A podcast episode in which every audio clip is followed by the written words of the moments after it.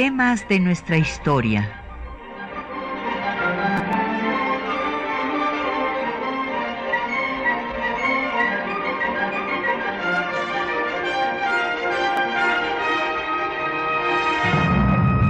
Un espacio que difunde el conocimiento del pasado para comprender nuestro presente. Programa a cargo de la maestra Patricia Galeana.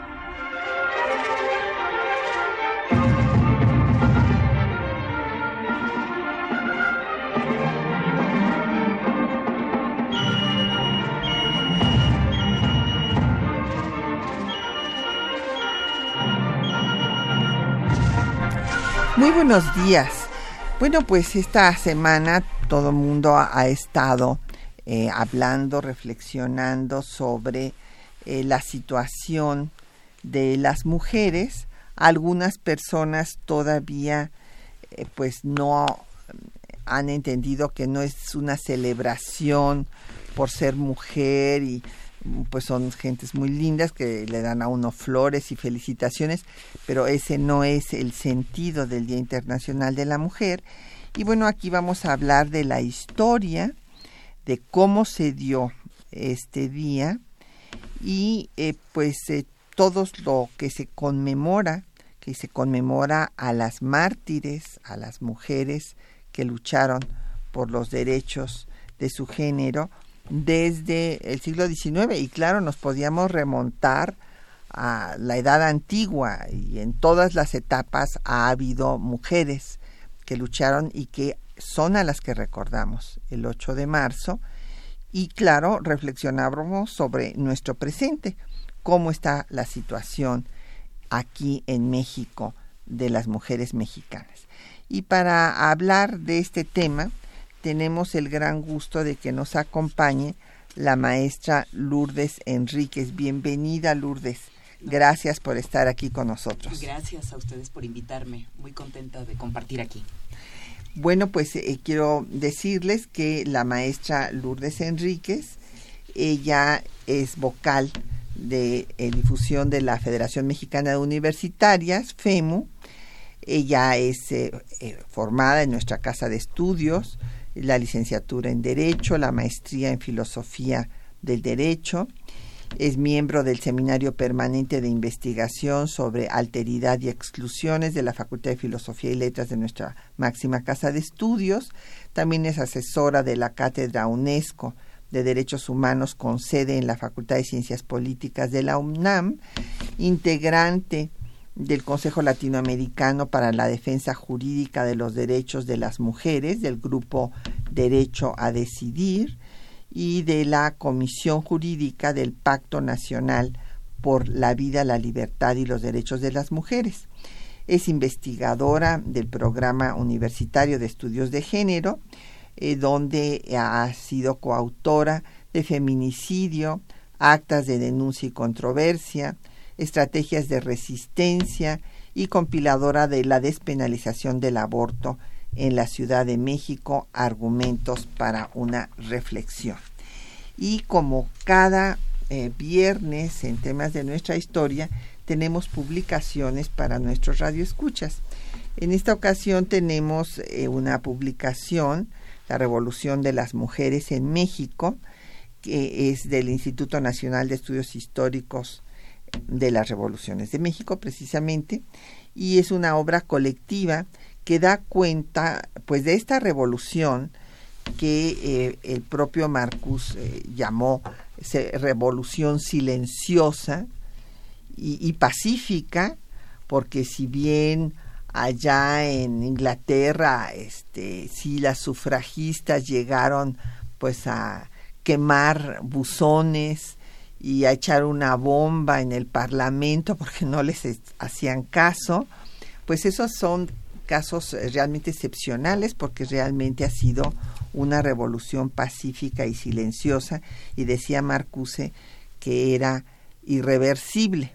Y esto lo dijo pues a mediados del siglo XX y bueno, todavía vemos que pues falta, falta por avanzar. Pero entonces aquí van a ver esta lucha de las mujeres por sus derechos fundamentalmente por sus derechos políticos, por su derecho a ser protagonistas de la historia y no objetos de la misma. Y también tenemos catálogos para ustedes del Museo de la Mujer para que nos vayan a, visitar. Es un museo universitario, está en Bolivia 17, en el centro histórico. Acaba de visitarlo el señor rector, el doctor Enrique Graue, el pasado martes para poner la primera piedra de la ampliación de dicho museo, porque déjenme decirles que proporcionalmente es de los museos que más visitantes recibe, digo proporcionalmente porque es muy pequeño, es la antigua casa de la imprenta universitaria, pero tiene la gran virtud, y esto nos llena de satisfacción, de que la comunidad eh, aledaña, ahí en el centro histórico, ha hecho suyo el museo. Hay otros museos universitarios, pues no sé, inclusive San Ildefonso, donde muchas gentes no entran, porque como que lo, los consideran pues para los universitarios, pero no para toda la población. Y aquí nos da mucho gusto que la población lo ha hecho suyo y que además, bueno, pues las organizaciones feministas, eh, las organizaciones de la sociedad civil, la comunidad LGTBI, todo mundo, inclusive las, las eh, comisiones de equidad de género de las cámaras, tanto de la legislatura de la Ciudad de México como de las cámaras del, del Congreso, nos han pedido el espacio para hacer alguna presentación, alguna rueda de prensa. Entonces, pues no deje de irlo a conocer. Eh, está en Bolivia 17 en el centro histórico, a dos cuadras de la Plaza de Santo Domingo. Bueno, pues Lourdes vamos a empezar. Ah, pero no he dado los teléfonos entonces, para que nos llamen y nos digan sus comentarios, sus preguntas, 55 36 89 89, una alada sin costo 01 800 505 26 88, un correo de voz 56 23 32 81, un correo electrónico temas de nuestra historia arroba yahoo.com.mx. En Twitter nos puede seguir en arroba temas historia y en Facebook en temas de nuestra historia UNAM. Y el programa queda en línea durante una semana en el www.radio.unam.mx.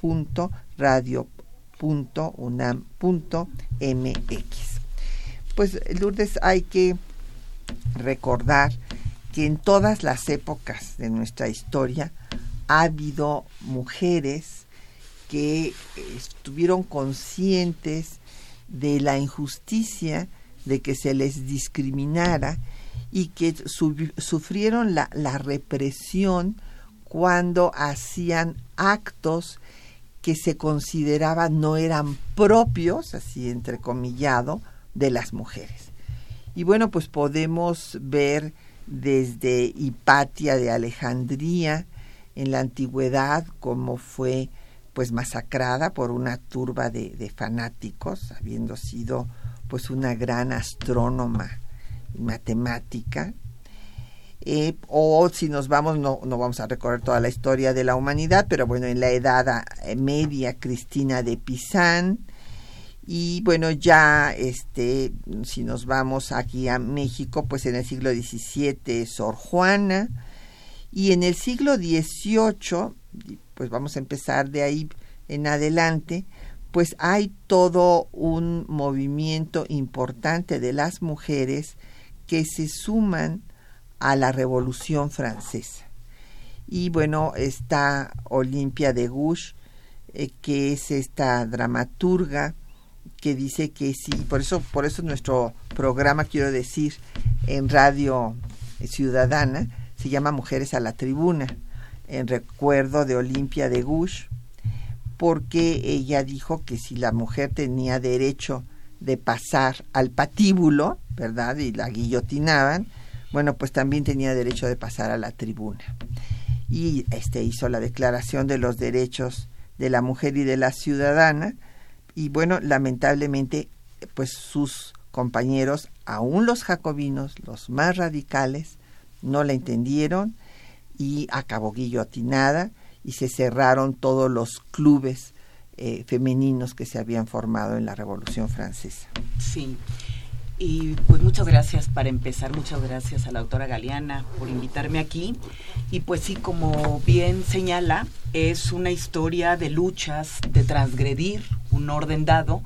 Y sobre todo yo, eh, además de mencionar a Olimpia de Gouges, en Francia, además de que, viéndolo ahorita en, en este análisis más contemporáneo, pues ella lo que señalaba era que había un universalismo excluyente de esos grandes postulados eh, kantianos, de los grandes pensadores que hablaban de libertad, de igualdad, de fraternidad, pero que daban fuera pues todo el colectivo de las mujeres, ¿no? Era un universalismo excluyente.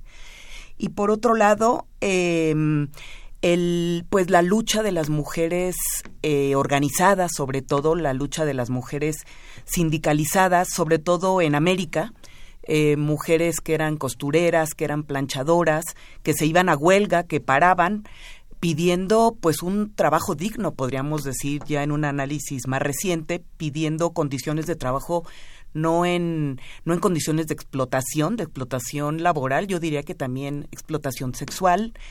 Eh, y cuando se iban a paro o cuando eh, organizaban una huelga eran brutalmente reprimidas. Y tenemos ejemplos de mujeres que murieron calcinadas en estos eh, lugares donde laboraban sobre todo tipo maquilas, ¿no? Donde eran costureras, eran planchadoras y este y, y pues bueno cuando fueron avanzando ya una conciencia ya de los derechos que, como decías, pues son históricos, ¿no? Los podemos rastrear.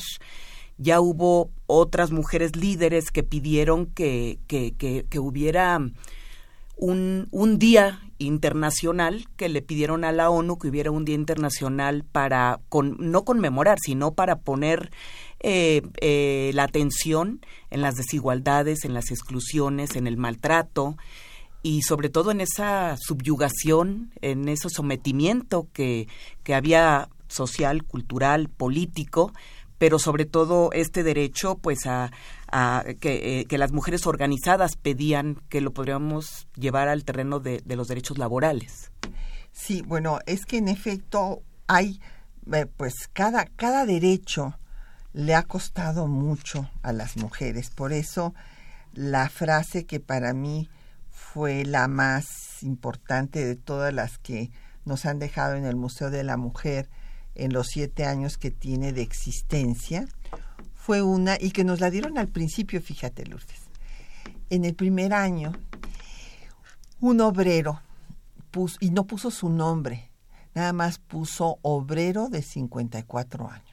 Se me, se me grabó en el alma su, lo que escribió, porque solo puso una frase, de veras que la han tenido difícil las mujeres. Punto. Obrero, 54 años. No puso su nombre. Entonces es un anónimo. Sí. Pero es eh, eso justo es el objetivo del museo. El museo está inspirado en el museo que para mí pues ha sido el más impactante que he visitado en mi vida, que es el Museo del Holocausto en Jerusalén porque hay muchos museos del holocausto, pero ninguno como el de Jerusalén. Y entonces tú dices, bueno, eh, sales diciendo, es que hay que hacer lo que sea para que no vuelvan a suceder estos horrores. Y cuando eh, Naciones Unidas convoca a que se enseñen los derechos humanos, yo presento una ponencia diciendo, bueno, vamos a mostrar la historia de las mujeres, de toda esta eh, sufrimiento que han tenido que padecer, esta injusticia de las que han sido linchadas, masacradas, de la, en fin, y entonces eh, que la, las personas que vayan a visitar el museo salgan y digan es que esto no es justo. Entonces cuando ese obrero escribió eso, dije bueno lo, lo logramos. Sí eh, se dio cuenta de que pues no era justo que le costara trabajo cada cosa a las mujeres. O sea, porque estamos hablando de Olimpia de Gouges cuando en la Revolución Francesa ella quiere participar en la tribuna y en la toma de decisiones. pero aquí eh, la maestra Enríquez nos está hablando de otra lucha que se dio paralela y que después se van a unir todas, pero que se dio por las mujeres trabajadoras que tenían condiciones pues realmente inhumanas y esta eh, lucha ya en forma más organizada pues se va a dar desde mediados del siglo XIX. Sí.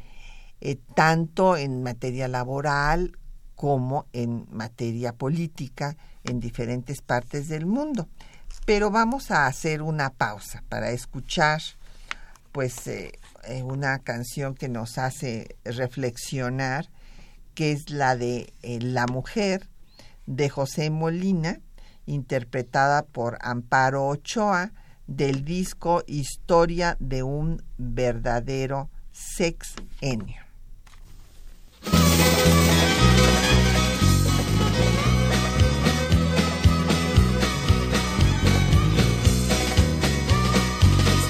Yo pensando y no puedo comprender qué caso tan curioso es el de la mujer.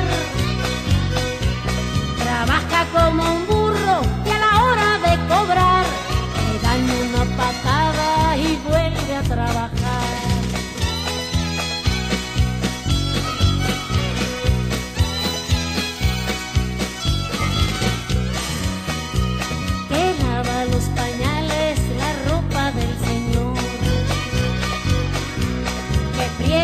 los pisos, también el comedor,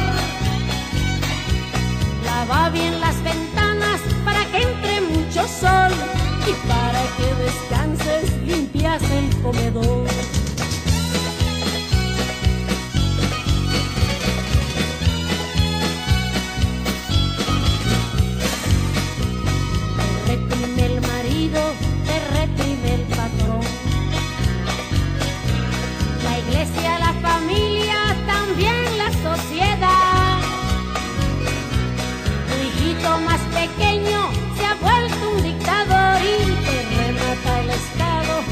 Machista y opresor.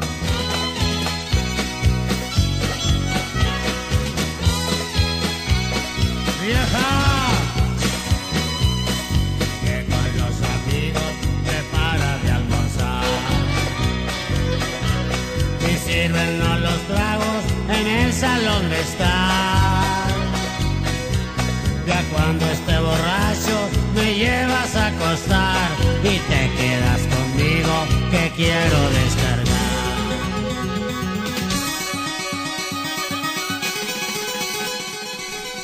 Pues ahí tienen ustedes esta historia, esta ca- canción que podrá a algunas personas parecer jocosa, es verdaderamente dramática y es la Sí. realidad que siguen viviendo muchísimas mujeres. Y bueno, ya nos han llegado comentarios, preguntas de nuestros radioescuchas que atendemos con mucho gusto. Eh, nos habló Tesosomoc Romero Morales de Atizapán y eh, pues eh, felicita por el día. Acuérdese, don Tesosomoc, que no es para felicitarnos. Nosotros le agradecemos mucho la felicitación porque le gusta el programa, pero no por ser mujeres, porque el tema es recordar a las mujeres que lucharon. Si es conmemorar, que quiere decir traer a la memoria, pero no celebrar, porque realmente, y como nos dice otro radioescucha, no tenemos nada que celebrar. Y pues sí, tenemos muy poco que celebrar, tiene mucha razón.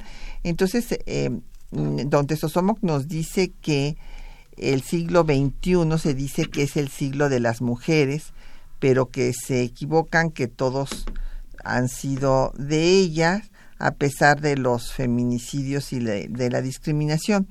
No, bueno, en realidad no podemos decir que han sido los siglos de las mujeres. Acuérdese usted que en muchos libros de historia, pues ni siquiera se, se hablaba de la existencia de las mujeres. Las mujeres, sí, las mujeres eran como fantasmas que estaban ahí, pero no, pues eran objetos de la historia, no eran protagonistas, salvo las que tenían el poder.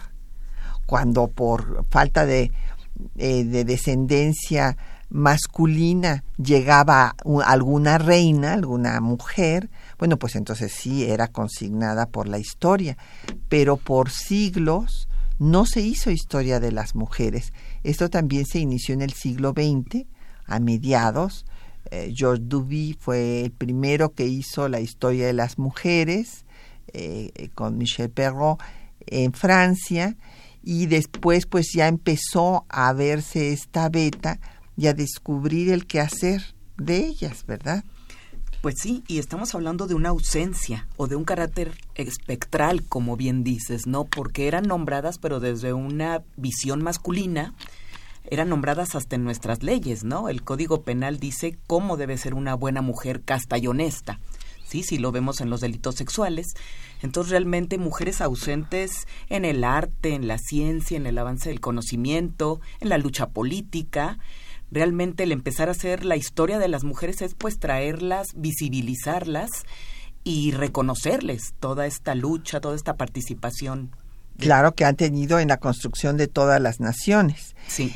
Por ejemplo, eh, lo que tú dices, hacerlas visibles en el arte, es muy interesante el movimiento de las Gorilla Girls, que en Nueva York hicieron toda una serie de manifestaciones porque decían que era más fácil estar en, en los museos pues solamente desnudas porque si no este y, y contaban todas las pinturas que había de las mujeres desnudas pero ellas se les evitaba poder eh, presentar su obra adentro de los de los grandes museos. Entonces la mujer solamente entraba desnuda a los museos, Y ¿verdad? aparte, pin- este, en una pintura. Sí, claro, claro, claro, desde luego me estoy refiriendo a las pinturas, no a que entraran las mujeres desnudas, desnudas pintadas, Claro. ¿verdad? En las obras de los grandes eh, pintores de la historia del arte.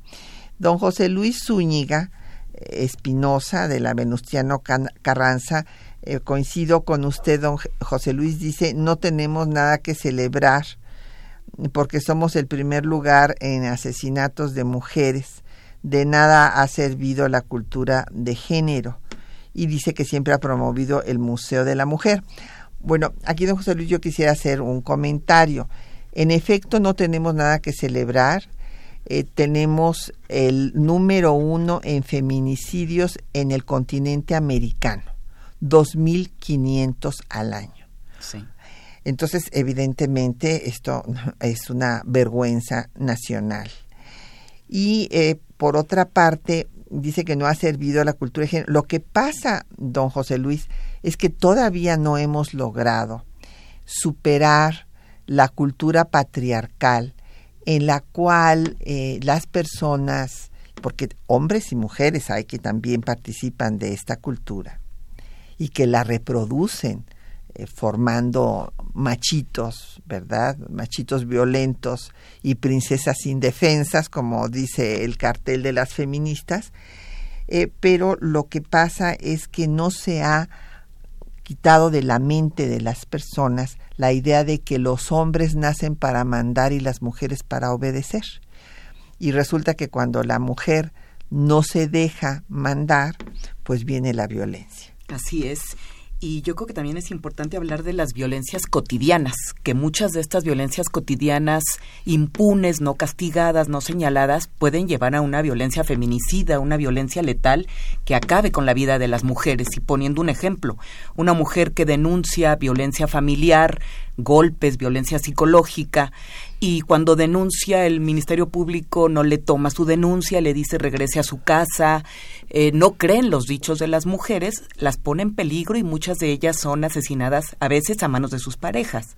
Sí, bueno, y casos que nos tocó ver directamente, eh, les dicen, no, pues este, aguántese, ya se le va a pasar, y usted qué va a hacer, o sea, sola, imagínese, o sea, pensa, esta idea de pensar que las mujeres solas no pueden hacer nada. Como ¿no? menores de edad, Exactamente. que- que- necesitadas de tutela. que fue la condición que se estableció, como eh, tú muy bien sabes, desde el derecho romano, en el que el pater familias era el padre, que era el jefe, el que mandaba sobre todos los miembros eh, de, de la familia, incluida la esposa, que en efecto era como si fuera un hijo más Sí, y que tenía derecho de castigar. claro. Hay un parte eh, de un eh, jefe de policía de Londres eh, que es de finales del siglo X, no, no, perdón, XVIII, que dice que eh, pues que no ha habido delincuencia, eh, ese año ha sido casi blanco, un saldo blanco, salvo algunas mujeres asesinadas por sus esposos. Así es, e- el documento es impresionante porque es- como algo normal, o sea, bueno, pues sí, algunas se murieron de tanto que las golpearon, pero bueno, esto es normal. Se Pero, lo eh, merecían. pero esto, exacto, porque esa es la otra, que habrán hecho. Sí, sí, sí. Eh, es, bueno, don eh, Rodolfo Martínez de Azcapotzalco dice que este, le parece muy interesante y que nos falta mucho por avanzar. Tiene usted toda la razón. Juana Vera de la Miguel Hidalgo nos manda saludos. Eh, María Cruz Paredes de la Magdalena Contreras dice que siempre escucha el programa. Muchísimas gracias y también le mandamos saludos a Aurelio García de Tlanepantla, que dice que ha habido grandes heroínas como Juana de Arco. Sí, desde luego, esas son casos, eh, pues pocos en la historia, eh, lamentablemente. Pero bueno, eh, estábamos haciendo este recorrido eh, de cómo, pues, en el siglo XIX se organizan las mujeres y hay que decir que, bueno, desde el 18 hubo muchos textos importantes, el de Condorcet, el de Mary's Wollstonecraft en Inglaterra, Condorcet en Francia, y en el siglo XIX esta lucha que empieza a darse por el voto por una parte y por los derechos laborales por otro, desde mediados de siglo, pues podemos citar a Flora Tristán, esta eh, pues mujer que es hija de una francesa y un padre peruano que sufre, sufre maltrato de su marido y que va a ser una de las que formen la Unión Obrera con el eh, lema Proletarias del Mundo Unidos, que en donde se, eh, pues ella tiene el reconocimiento inclusive de Carlos Marx por eh, la lucha que da a favor de las trabajadoras. Y en 48 hay otro movimiento, este en Estados Unidos, muy importante, de Lucrecia Mott y de Elizabeth Candice Dayton, que da la declaración de Niagara Falls pidiendo pues el voto. Sí, Y bueno, claro que no tienen ningún éxito todas estas eh, pues, es- propuestas, tanto de intelectuales que escriben a favor de las mujeres, como decía yo, Condorcet o Stuart Mill, como ya mujeres organizadas, e incluso viene represiones, represiones que se van a dar en 1857, tanto en Inglaterra como en eh, este, Estados Unidos, en Inglaterra, en Sheffield y Manchester, y en Estados Unidos, en Wyoming. Lo que mm, es importante mencionar es que estos eh, pues, movimientos no fueron en vano, porque Wyoming fue el primer estado de la Unión Americana donde se reconoció el voto limitado para asuntos locales. sí. Y, y bueno, esta lucha por los derechos políticos, esta lucha que muchas veces fue reprimida, pues era para dar un castigo ejemplar, ¿no? Las mujeres, su lugar era en el ámbito de lo privado, en el ámbito de lo doméstico, y ellas no debían salir a lo público, ¿no? No debían salir a la polis y mucho menos a querer tener lugares de poder o puestos de decisión para ocupar ese lugar donde a donde no pertenecían. Así es. O sea, ellas eh, tenían que ser eh, pues las buenas esposas, madres, ¿verdad? Como eh, dijera Ignacio Ramírez, porque ahora vamos a hablar de los mexicanos. Ignacio Ramírez en un texto maravilloso, El Nigromante, escribe que son consideradas máquinas, máquinas de placer, de placer sexual, máquinas para hacer hijos y este o el animal eh, más útil de los pobres. Todo esto dice eh, Ignacio Ramírez también desde mediados del siglo XIX. Es muy importante ver que estos eh, hombres feministas que también los ha habido sensibles a las injusticias así es que lo mismo en Francia que en Inglaterra que en Estados Unidos son pocos evidentemente pero también tuvimos mexicanos mexicanos como Ignacio Ramírez el nigromante o como Ponciano Arriaga que tuvo un debate con un conservador eh, en el constituyente de 57 de apellido Lares, que Lares cuando se propuso, porque llegó una carta con 81 firmas de mujeres pidiendo ser tomadas en cuenta para la constitución que se estaba elaborando. Y entonces Lares dijo que cómo iban a ser todas, que las mujeres eran como cosas. Utilizó esta textualmente recogido en los debates, que eran cosas. Y entonces Ponciano Arriaga se indigna y le dice que de ninguna manera las mujeres son cosas que tienen un papel fundamental en la sociedad, desde, en fin, desde ser madres, esposas, etcétera, y que si son cosas que agarre a siete que se las lleve a su casa a ver si a ver si puede. En fin son eh, polémicas que denotan que también aquí en México hubo hombres que tuvieron esa sensibilidad. Repito pues fueron una minoría. No lograron que en la Constitución se asentara nada de, esto, pero eh, sí existieron y es importante recordarlos.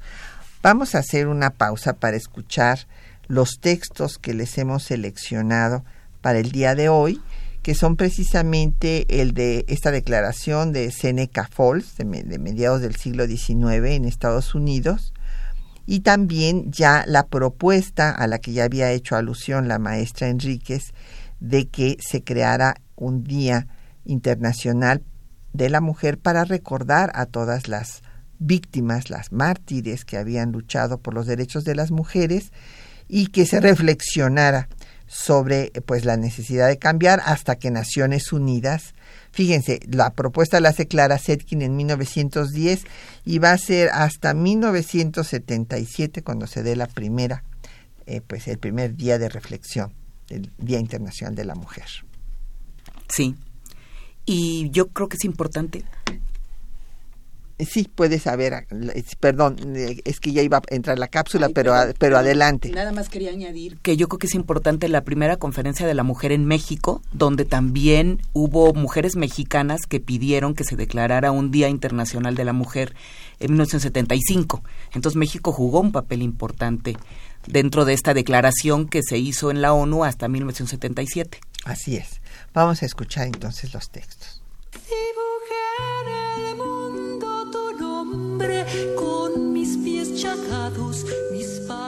En la lucha por conquistar sus derechos económicos, políticos, sociales y culturales, feministas y antiesclavistas llevaron a cabo importantes acciones conjuntas desde el siglo XIX. En 1848 se celebró en Nueva York la primera convención en la que se abordaron los derechos de la mujer. La Declaración de Sentimientos y Resoluciones, mejor conocida como la Declaración de Seneca Falls, estableció Mantenemos que estas verdades son evidentes, que todos los hombres y las mujeres son creados iguales, que están dotados de ciertos derechos inalienables entre los que figuran la vida, la libertad y el empeño de la felicidad.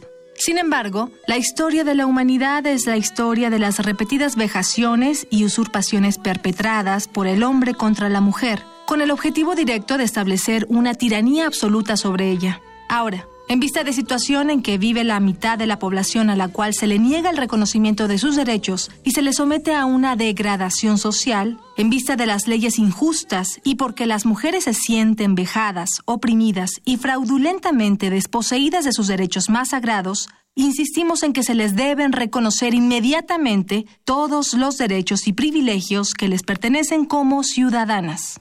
Clara Setkin fue una de las precursoras del feminismo. Desde muy joven tuvo contacto con el movimiento obrero. fue una de las fundadoras de la Internacional Socialista de Mujeres, que celebró su primera conferencia internacional el 17 de agosto de 1907 en Stuttgart, Alemania, en la que Zetkin fue nombrada Secretaria Internacional de la Mujer.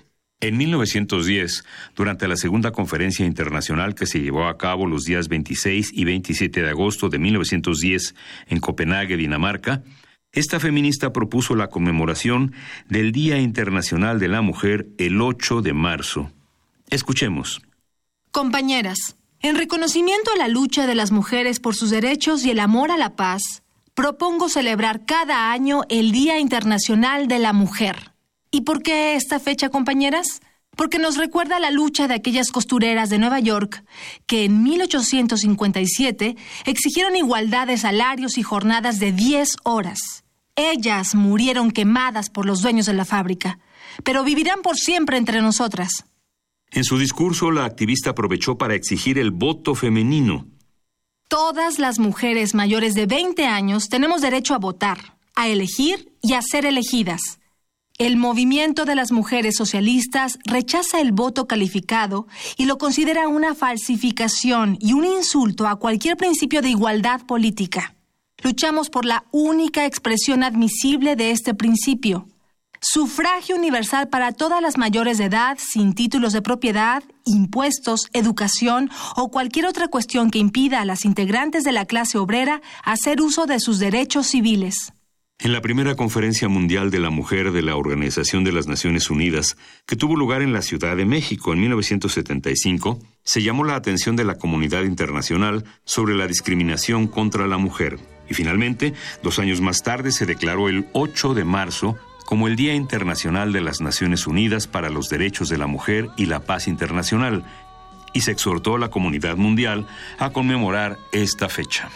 Reconociendo la contribución de la mujer al fortalecimiento de la paz y la seguridad internacionales, la Organización de las Naciones Unidas exhorta a todos los estados a que continúen contribuyendo a crear condiciones favorables para la eliminación de la discriminación contra la mujer y para la plena participación de la mujer en condiciones de igualdad en el proceso de desarrollo social invita a todos los estados a que proclamen, de acuerdo con sus tradiciones históricas y costumbres nacionales, un día del año como Día de las Naciones Unidas para los Derechos de la Mujer y la Paz Internacional.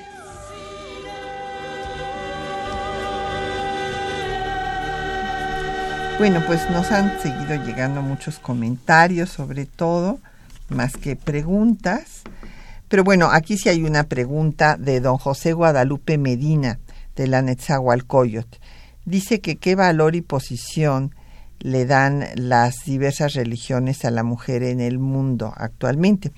Bueno, eh, don José Guadalupe, pues está tocando, está poniendo usted el dedo en la llaga, porque hay una serie de concepciones, concepciones filosóficas que han subsistido, me refiero a la concepción de Aristóteles, que señalaba que como las mujeres teníamos menor estatura, nuestro cráneo era más pequeño y por lo tanto nuestra capacidad intelectual también.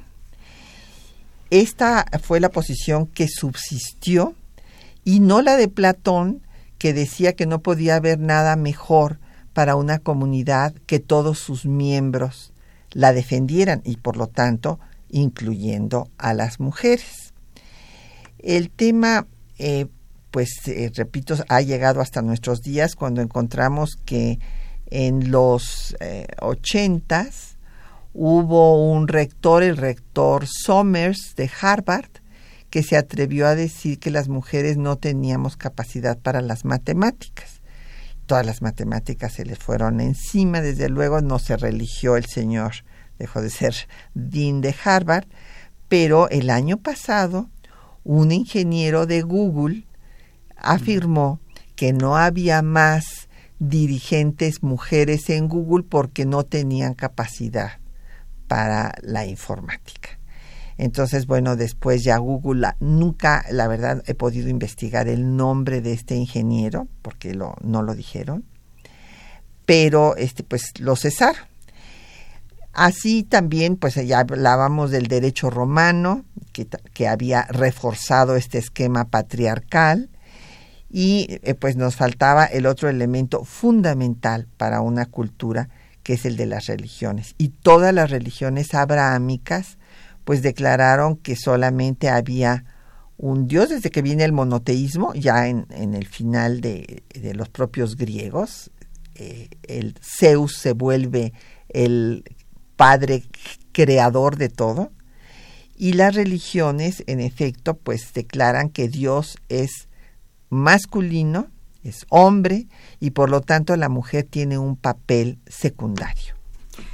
Y yo agregaría estos opuestos razón-emoción, donde las mujeres están del lado de la emoción, o naturaleza-cultura, donde las mujeres están del lado de la, de la, naturaleza, de lo instintivo. Por eso en el segmento anterior, cuando hablabas de esta figura de la madre esposa dedicada al servicio de los otros, es importante ahorita que se está poniendo pues en la agenda sobre todo para el análisis de los derechos ese trabajo de cuidado, el trabajo de cuidado o de sostenibilidad de, lo, de, la, de la vida o de lo viviente, que principalmente recae en los hombros de las mujeres y por eso hablamos de las dobles y triples jornadas o de las encuestas que miden el uso del tiempo, donde se mira que las mujeres tienen mucho menos tiempo que los varones para el descanso, para la recreación, para eh, eh, formarse o para la actividad política y sobre todo por esas labores de sostenibilidad de la vida o trabajo de cuidado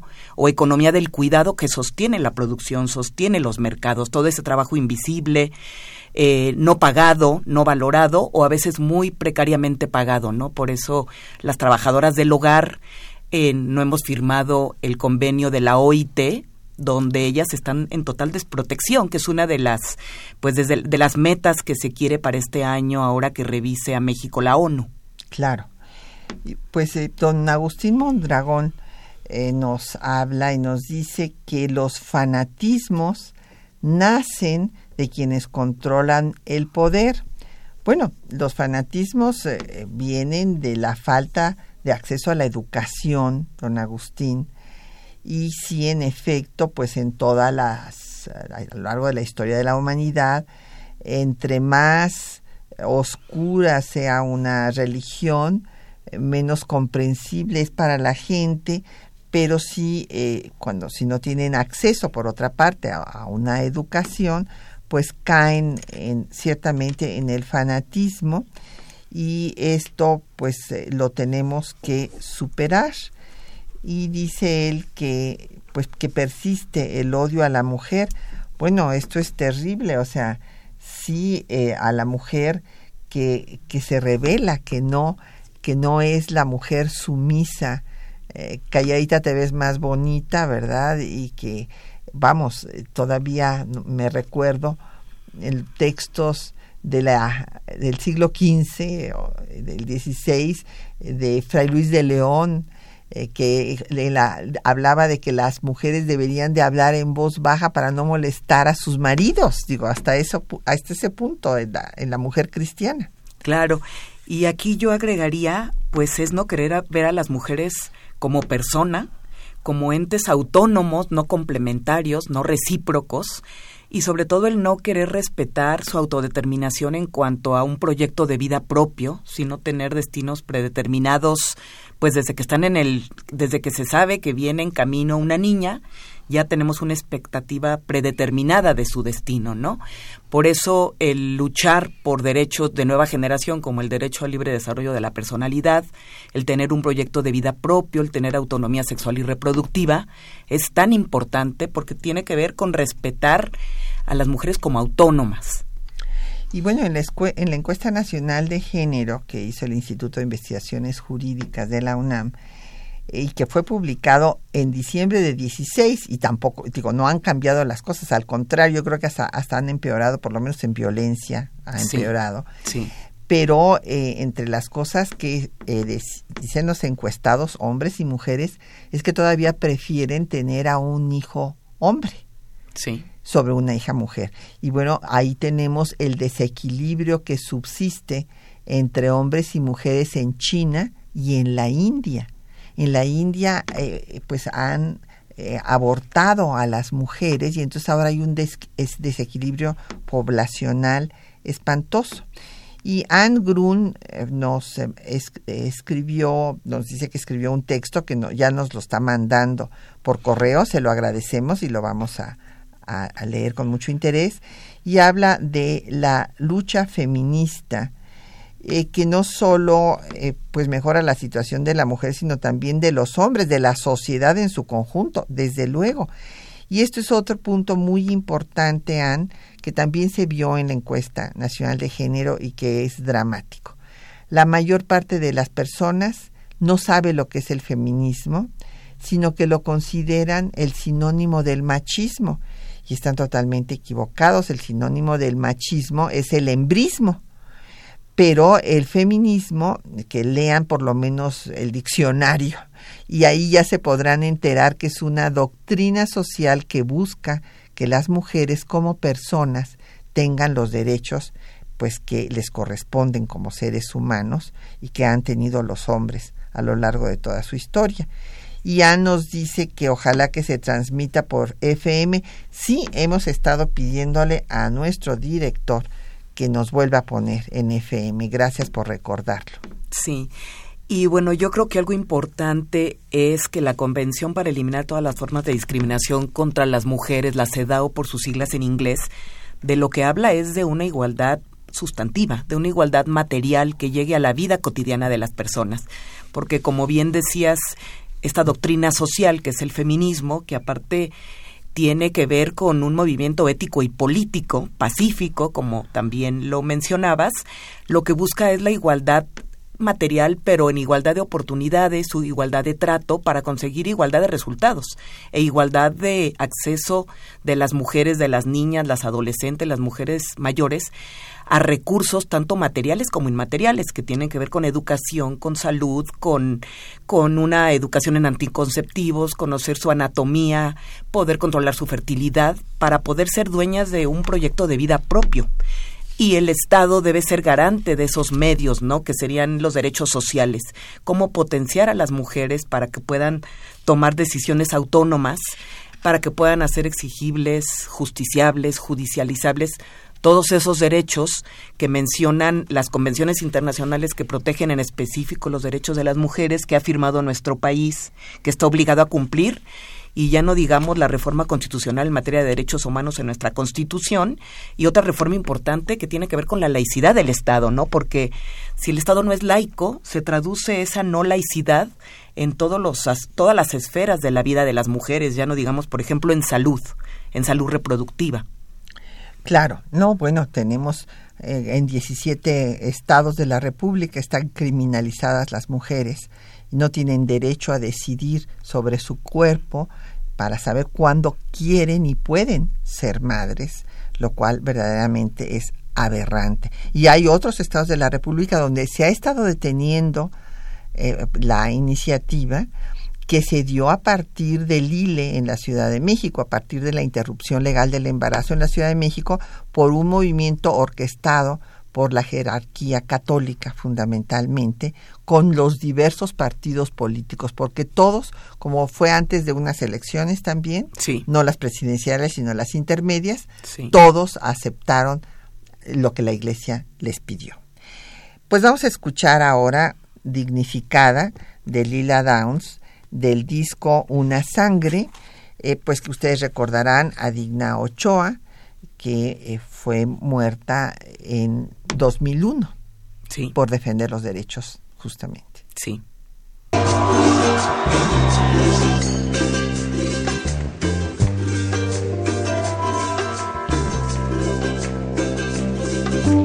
Hay en la noche un grito y se escucha lejano.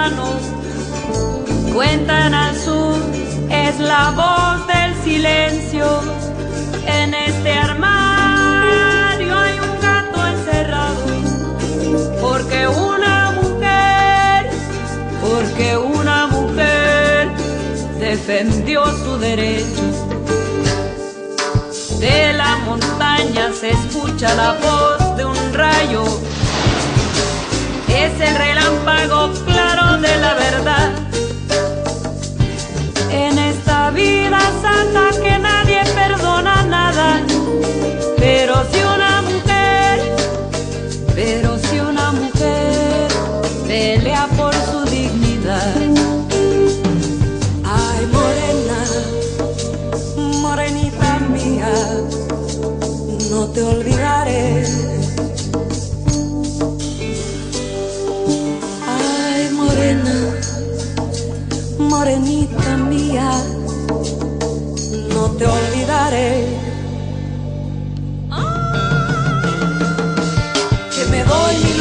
Bueno, pues nos han llegado, yo no sé si nos va a dar tiempo porque la verdad es que son comentarios, preguntas muy interesantes eh, y bueno, pues daremos paso a todas las que, la- ojalá que nos dé tiempo a todas, vamos a apurarnos.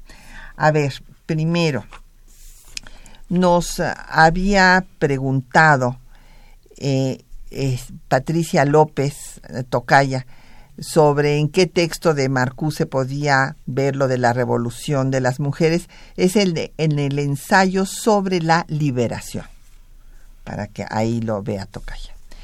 Y eh, Lucrecia Espinosa Aburto nos dice que por qué no hablamos del gobernador Alvarado, que apoyó mucho al, al movimiento feminista. Tiene usted toda la razón, doña Lucrecia.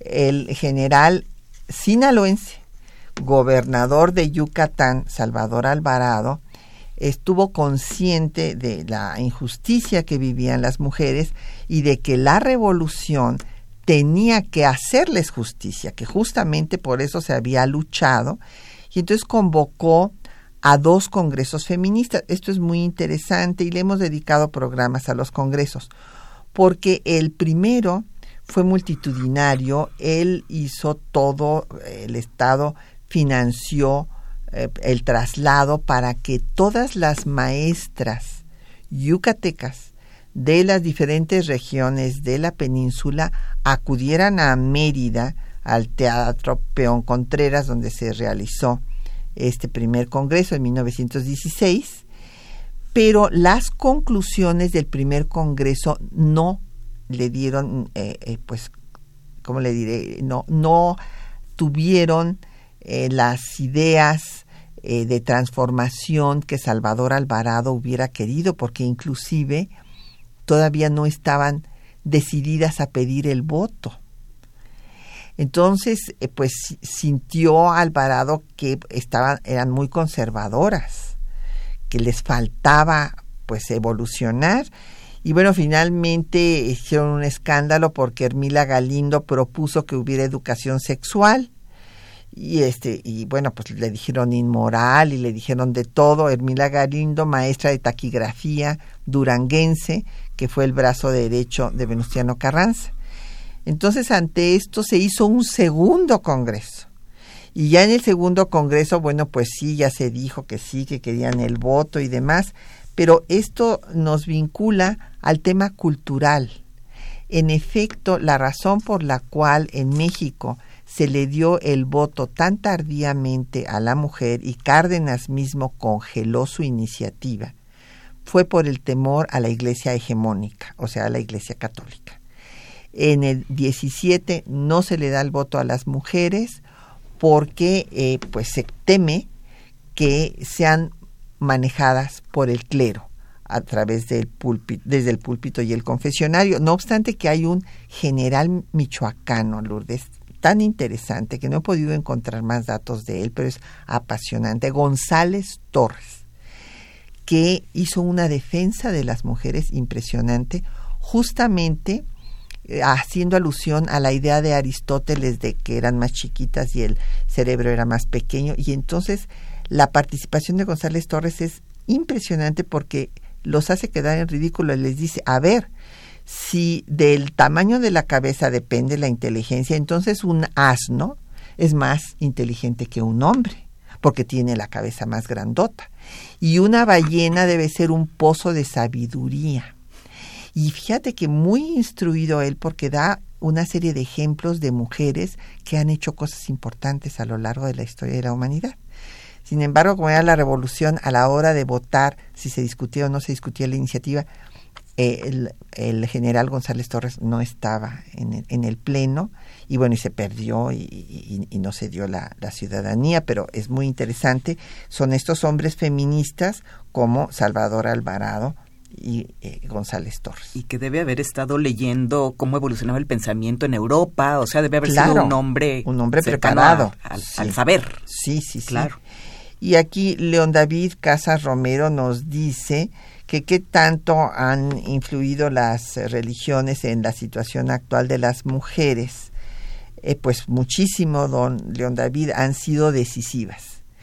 Eh, por ejemplo, Griselda Álvarez refiere que su primer acto feminista fue, eh, pues era, era muy buena estudiante, recordarán la primera gobernadora de la historia de México en Colima, y en sus memorias nos refiere que por sus buenas calificaciones su premio había sido acompañar a los monaguillos. Pero acompañarlos, porque los monaguillos hombres, que son estos eh, niños que van ayudando al sacerdote ahí a la hora que está diciendo la misa, para darle las cosas y demás, pues resulta que las mujeres no podían pisar el presbiterio, o sea, los niños sí, pero ella como era mujer, la, la dejaron abajo. Entonces dice que se sintió tan mal que en cuanto el cura voltea, porque fue el cura el que dijo, tú no puedes pisar aquí porque eres mujer, que cuando el cura se volteaba y, y pasaban la, la vista por donde ella estaba, para demostrarle su inconformidad, se subía al presbiterio. Y dice, esta fue mi primer acto feminista. Entonces, bueno, desde luego, ha sido decisivo. Sí.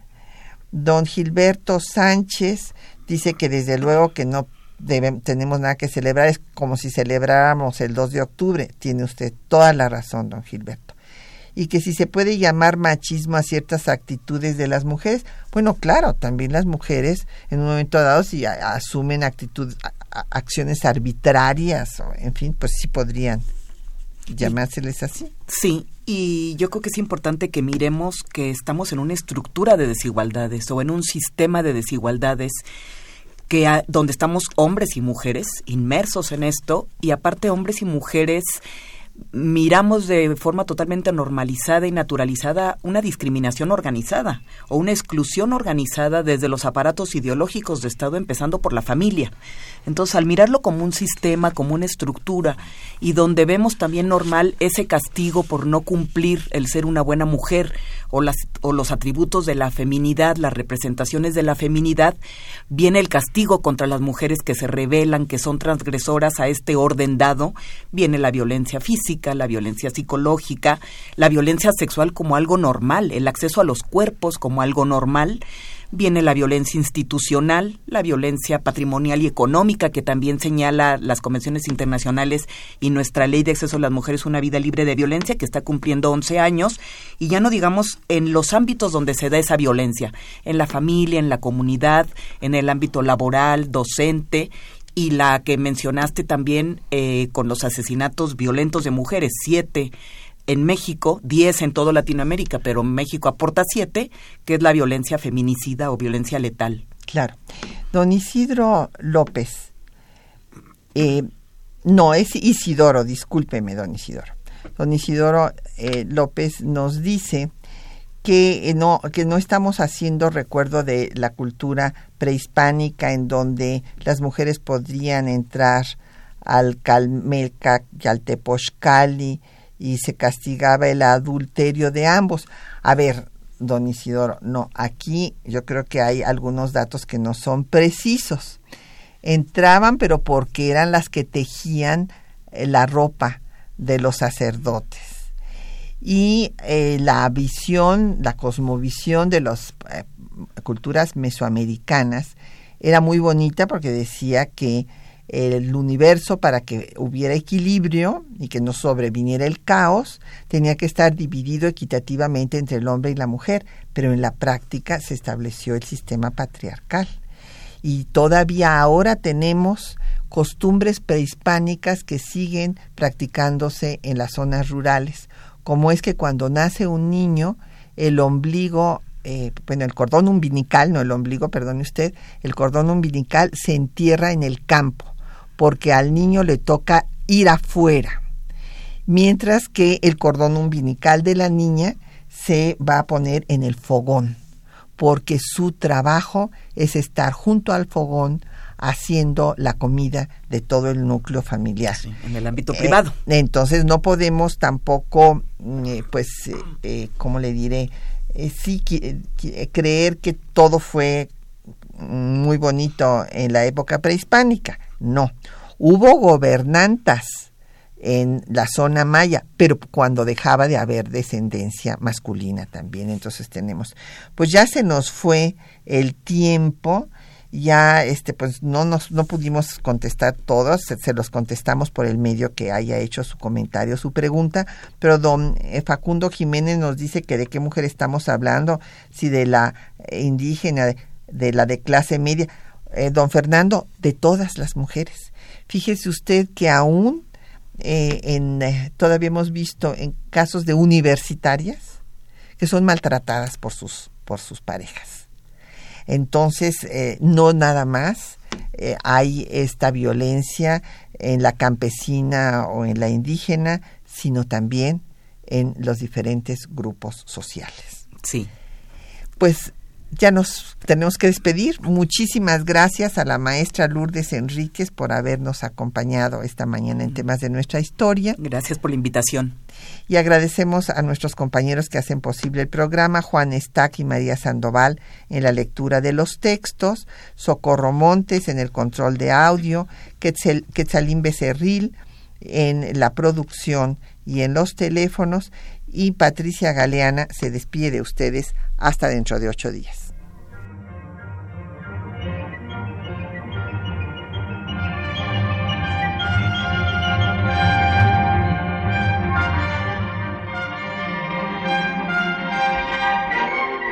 Temas de nuestra historia